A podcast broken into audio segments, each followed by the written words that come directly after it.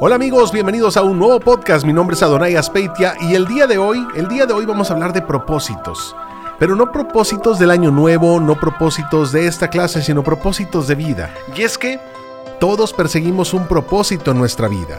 Asumimos que encontrarlo implica llevar una vida con mucha pasión, haciendo algo que nos hace verdaderamente felices y más importante aún, con un trasfondo más allá de nuestro beneficio propio. La cuestión es que muchas personas no saben qué hacer con su vida y se sienten mal por esto, olvidándose que la vida misma se trata de eso, de descubrir, de probar, intentar, fallar y finalmente construir un proyecto que nunca va a tener fin y que siempre se va a poder mejorar. En lo personal creo que el propósito de vida no es algo que se encuentra, sino algo que construyes. Es decir, tener un plan, una actitud pasiva frente a descubrir lo que te apasiona no es el mejor plan para construir una vida que sea ejemplo. De nada sirve sentarse a pensar que estás desperdiciando tu vida, asumiendo que los demás tienen resuelto su futuro. Mientras tú estás estancado en un trabajo que ni te gusta ni disfrutas, donde la única felicidad son los fines de semana y tus vacaciones, que son más o menos unas dos o tres semanas al año. Entonces, ¿qué debes hacer para encontrar tu propósito de vida? El objetivo del podcast es compartir contigo una serie de consejos prácticos para que puedas aplicar en tu día a día esto, de manera que no solo aprendas cómo ser feliz en la vida, sino que encuentres ese motivo que te haga saltar de la cama todos los días por un buen propósito. Así que sin más ni más vamos por estos 10 pasos para encontrar un buen propósito de vida. Y el primero que se repite con respecto al podcast anterior es que dejes de compararte. Nadie tiene resuelto su futuro. Muchas personas viven pendientes de lo que hacen los demás, de cuánto ganan, que sus trabajos soñados y que el crecimiento personal que han tenido, qué sé yo. Esta sociedad nos ha enseñado a vender muy bien nuestro presente desde las imágenes que publicamos en el Instagram hasta las apariencias que no reflejan la realidad de las personas. Una cosa es lo que te dicen y otra, muy distinta a lo que te muestran. Otra es la realidad que viven. Así que mi sugerencia es que te centres en tu proceso y dejes de pensar que los demás tienen su vida resuelta. Ten la seguridad que están igual que tú, sin saber muy bien qué es lo que hacen con un montón de dudas y apariencias que ocultan estos miedos. Cuando entiendas que cada quien libra sus propias batallas y que cada día es una oportunidad que tenemos para ganarla, tendrás la completa libertad para buscar con calma y con sabiduría lo que quieres hacer con tu propia vida. ¿Qué debes de entender? Debes entender que el trabajo es un medio, no un fin. Cuando piensas en tu trabajo como un medio y no como en un fin, entiendes que ese trabajo no termina de llenarte. Es una experiencia más que vives, buena o mala, la cual te deja grandes enseñanzas en la vida. ¿Cómo sacarle provecho a este tipo de situaciones? Identifica qué puedes aprender de tu trabajo actual ya que esto es bien fundamental para encontrar tu propósito en la vida. Recuerda que lo primero es saber qué es lo que no te gusta, no lo que te gusta, sino lo que no te gusta. Además, estoy convencido que no todo lo relacionado con el trabajo es malo. Debe haber aspectos que disfrutas y que te entretienen, que te gustan. Bien sea tus compañeros de la chamba, el pago que recibes, el ambiente laboral, cualquier otra cosa, qué sé yo. Tu labor es encontrar cuáles son estas, al igual que aquellas que por nada en el mundo disfrutas de hacer Tener esto claro te pone en una posición ganadora con respecto a tu futuro, ya que vas a saber en qué campos te puedes enfocar y en cuáles no. Ahora, vamos a insistir un poquito en el tema. Define qué es lo que no te gusta hacer. Tal y como te mencioné en el punto anterior, tal como te lo mencioné en el punto anterior, pregúntate qué te da hueva, qué te da pereza hacer en tu trabajo, en la universidad, en tu vida en general, qué sé yo. ¿Disfrutas hablar con las personas? Hablar de ciertos temas como la música, el dinero, finanzas, meditación, programas de televisión, negocios. Si no te gusta, escríbelo de esta manera harás consciente lo que ciertas actividades o temas te hace sentir. Una vez que tengas claro lo que no te gusta, habrás eliminado demasiadas opciones dentro de la búsqueda de tu propósito de vida. Ahora bien, las dos preguntas claves y determinantes que debes hacerte en algún punto son las siguientes. ¿Qué estás dispuesto a hacer todo un mes sin recibir un solo peso a cambio? Cómo puedes generar ingresos a partir de esta actividad por la que no vas a recibir ni un peso a cambio. Ahora bien, date permiso para probar cosas nuevas. Antes de tomar una decisión, regálate la oportunidad de probar cosas nuevas. Para esto debes utilizar eficientemente tu tiempo libre.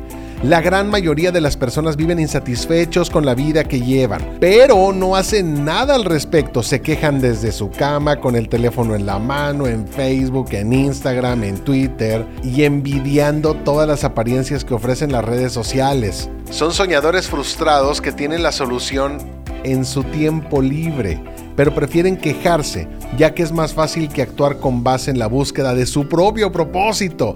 La respuesta está en ellos mismos. Pregúntate, ¿Qué estás haciendo con tu tiempo libre? Asiste a cursos de temas que te llamen mucho la atención. Compra un libro de algo interesante. Aprende cómo crear un blog donde puedas hablar de tus experiencias personales. Conoce personas nuevas en otros campos del conocimiento. Haz cosas diferentes. Qué flojera hacer lo mismo todos los días. Aprende algo nuevo todos los días. Define cuáles son tus mejores habilidades profesionales. ¿Por qué no? No solo se trata de ponerlas en un currículum, sino saberlas nosotros mismos. Si quieres encontrar una carrera que amas, debes partir desde la identificación de tus propias fortalezas o aquellas habilidades que te permiten diferenciarte del resto de las personas del montón. Para lograrlo, aquí van unos pasos que consisten en tres preguntitas que debes hacerte para identificar un buen propósito de vida. La primera, obviamente, ¿cuáles son mis habilidades? Y bueno, para empezar, escoge entre 5 y 10 personas que sientas que mejor te conozcan y divídelas en dos grupos. El grupo 1 reúne a tus amigos con los cuales te conectas desde lo más profundo de tu ser, con los cuales compartes principios, valores y una visión de vida. Y el grupo 2, aquí vas a tener a las personas con las cuales eres cercano, pero que se diferencian de tu personalidad, ya bien sea por su estilo de vida, trabajo o proyectos. Y empieza preguntando a cada persona de cada grupo cuáles creen que honestamente son tus mayores fortalezas y habilidades y cuáles son tus debilidades. Es un análisis FODA, pues, en dos grupos, los cercanos y los que no tanto. En esta primera pregunta es importante conseguir dos cositas nada más. Tener una investigación de mercado acerca de tus habilidades y generar un ambiente en el cual tu amigo pueda ser completamente honesto contigo. Es posible que debido a que tus amigos te quieren, estos no quieran decirte la neta, la verdad, ya que sienten que van a lastimarte o te van a hacer pasar un momento complicado. Sin embargo, entre más rápido te des cuenta para qué eres bueno y para qué no eres tan bueno, podrás enfocarte en lo verdaderamente importante, tu propósito de vida. Así que aguanta, aguanta el dolor, aguanta los trancazos. ¿Cuáles son mis fortalezas? No puedes tener una visión romántica de habilidades que te han llevado a ser exitoso en la vida. A ver, ¿a qué me refiero? Piensa en el siguiente ejemplo. Tú puedes ser el estudiante más excelente por encima del promedio y aún así no tener ningún interés en la escuela. Puedes ser extremadamente bueno jugando fútbol y que esto no sea lo que realmente quieres seguir en tu vida. No tener una visión romántica, sin lugar a dudas, te va a ayudar a encontrar tu propósito real de vida, ya que esto implica utilizar estas fortalezas como base para identificar talentos que quizás anteriormente ni conocías. Tal y como lo mencioné, el hecho de que algo no sea lo que tú quieres para tu vida no significa que no podamos rescatar esas habilidades y fortalezas que desarrollaste para esa actividad. A manera de ejemplo, el hecho de que no te guste el fútbol no significa que tu habilidad para trabajar en equipo no sea importante. ¿Me, ¿Me, captas? Así que no desperdicies tus habilidades, utilízalas para encontrar tus propósitos de vida. Este te lo dije en alguno de los podcasts y es que no hagas del dinero tu principal motivación. Si estás buscando tu propósito de vida y pasar tus años haciendo algo que te gusta, la mejor manera de empezar es tratar a las preocupaciones financieras como algo secundario. Con esto no estoy diciendo que no sean importantes las finanzas personales, el dinero. Es fundamental, de hecho, que aprendas cómo ahorrar dinero, generar nuevas fuentes de ingreso y administrar tu lana. Ahora bien, si limitas tu propósito de vida a la cantidad de dinero que puedes ganar en la actualidad, difícilmente vas a encontrar algo que ames. La idea es que trabajes primero en tus finanzas personales de manera que tengas la libertad, así sea tu tiempo libre, de explorar qué otros intereses y gustos puedas desarrollar, al igual que aprender la manera de ganar lana rápido con ellos. Debemos aprender a diferenciar una cosa, no menos, tres, el placer, la pasión y propósito. El placer es la felicidad de corto plazo, esa que disfrutamos en el instante y que la despiertan las cosas materiales.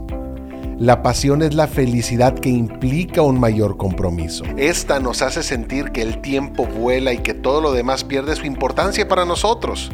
Y el propósito es el más importante. En el propósito está la felicidad. Esta felicidad es la que a diario debemos salir a buscar y la cual se encuentra cuando somos parte de algo que es más grande que nosotros mismos. El propósito se convierte en una razón para levantarse temprano, para sacrificar las cosas que nos gustan y por encima de todo le da sentido a nuestra vida. Para construir un propósito de tu vida tendrás que tomar decisiones y a su vez renunciar a muchas otras. Tanto así, y esto es algo que le pasa a muchas personas, es que cuando no tienen una pasión o no han construido un propósito, suelen anteponer lo urgente por encima de lo importante. Y si eres de los que de pronto dobla las manitas, no. Está bien cambiar, dar dos o tres pasos atrás, retirarte y probar otras cosas. Es normal que en esta búsqueda y construcción de un proyecto de vida que admires, cometas errores, que las riegues, tomes caminos que con el tiempo no eran los indicados o simplemente cambies de opinión. ¿Te gustó otra cosa? Hace poco Hace poco leí que la única manera incorrecta de vivir es pensando que hay una manera correcta de hacerlo. Es decir, el hecho de que tomes una mala decisión no significa que lo estés haciendo mal. Más bien es un proceso donde las malas decisiones también tienen su lugar.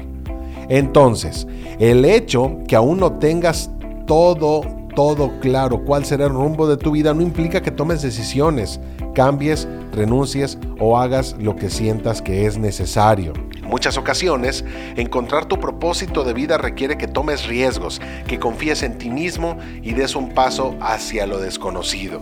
Tu propósito no es un golpe de suerte, es una disciplina. El propósito de tu vida no es algo que te encuentres de la noche a la mañana. Es el resultado de estar constantemente buscando nuevas actividades, oportunidades de negocio, conociendo nuevas personas y cuando encuentras algo que te interese dedicarle, dedicarte a practicarlo y a perfeccionarlo. Es el resultado de tener la disciplina para decir no al resto de posibilidades, para rechazar los caminos fáciles y tener una visión de largo plazo ya que la grandeza requiere de tiempo, dedicación y mucho esfuerzo.